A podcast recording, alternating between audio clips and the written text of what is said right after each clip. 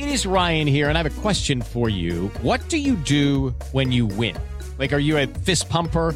A woohooer, a hand clapper, a high fiver. I kind of like the high five, but if you want to hone in on those winning moves, check out Chumba Casino. At ChumbaCasino.com, choose from hundreds of social casino style games for your chance to redeem serious cash prizes. There are new game releases weekly, plus free daily bonuses. So don't wait. Start having the most fun ever at ChumbaCasino.com. No purchase necessary. BGW. Void were prohibited by law. See terms and conditions. 18 plus.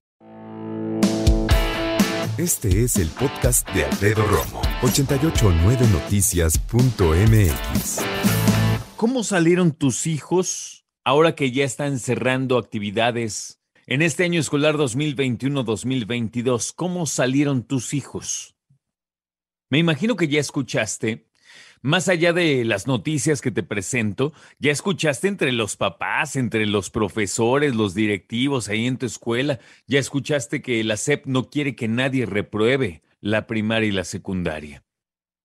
Mira, yo no me meto, ¿no? Lo que sí quiero saber es cómo ves a tus chavos ahora que ya terminaron el ciclo escolar. Yo conozco muchos chiquitos y chiquitas que terminaron preescolar, digamos, en estos años y hasta ahora llegaron a conocer apenas su primaria después de un rato. Chavitos, chavitas que acabaron la primaria y que no conocían su secundaria hasta finales de este año. Chavos que terminaron la secu y no conocían la prepa, prepos que acabaron la prepa y no conocían la universidad, estudiantes de posgrado incluso que no han recibido sus títulos, pero quiero centrarme, si te parece bien, en la cantidad de chavos y chavas que estudiaron primaria y secundaria y que ahora pasan automáticamente el año, aunque no hayan movido un dedo, aunque no hayan entregado tareas aunque no hayan entregado proyectos ni trabajos. Qué difícil ser profesor, profesora de educación básica o de secundaria y que te digan, tú pásalos. Porque sabemos, el error y la circunstancia no está en los alumnos. Y sobre todo, digamos que la resultante y la parte que van a sufrir pues queden los chavos. Los chavos, aquellos que no aprendieron alguna cuestión en la primaria, que vienen arrastrando historia, matemáticas, español, que pasan a la secundaria y van a seguir arrastrando matemáticas, historia, español. Aquellos chavos que terminan la secundaria y que dicen, no importa, tú pásalos, seis tiene que ser la calificación más baja y entonces física, química, biología, ahí arrastrándolas. Tú como papá o como mamá, si ves a los chavos y ves cómo están y ves si aprendieron no aprendieron, eh, si pusieron atención. Al fin y al cabo, y siendo honestos, también conocemos a nuestros hijos de hace cuánto tiempo y sabemos su desempeño escolar, que a veces salen un poquito más arriba que de costumbre, que a veces salen un poquito más abajo, de todas maneras, sabemos por dónde va la cosa en ese sentido, ¿no?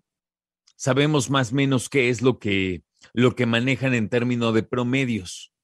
Tú sabes qué tanto trabajaron en este ciclo escolar, si los viste bien pegaditos a la pantalla cuando tenían que, si cuando tuvieron que, fueron a la escuela y regresaron muy aplicados. A mí mi mamá me revisaba mis apuntes, me acuerdo. A ver, ¿qué apuntaste hoy? a ver de tus materias, qué aprendiste, cuál es la tarea, apuntaste la tarea, o sea, me traía pues ahí cercano a todo lo que estaba pasando o no estaba pasando en mi escuela, mi mamá sabía qué onda. Y yo me imagino que tú también. Porque aunque trabajas, aunque tienes que regresar a meter la ropa, a hacer de comer, a doblar la ropa, a planchar, todo esto, yo sé que te tomas tu tiempo para asomarte a pues al mundo de los chavos, al mundo académico de los chavos. Si tú sales de la primaria y cosas básicas, mucho antes de sexto, como las tablas, como los quebrados, ¿no? Como sumar, restar, dividir, multiplicar. Si no estás al nivel, pues después empiezas a batallar. Y en la secundaria ni digas que ya hay materias seriadas, ¿no? Si no, entiendes las mates de primero, pues tampoco te vas a te ver bien en las de segundo y te vas a atorar cañón en las de tercero y cuando entres a prepa no vas a entender ni papa.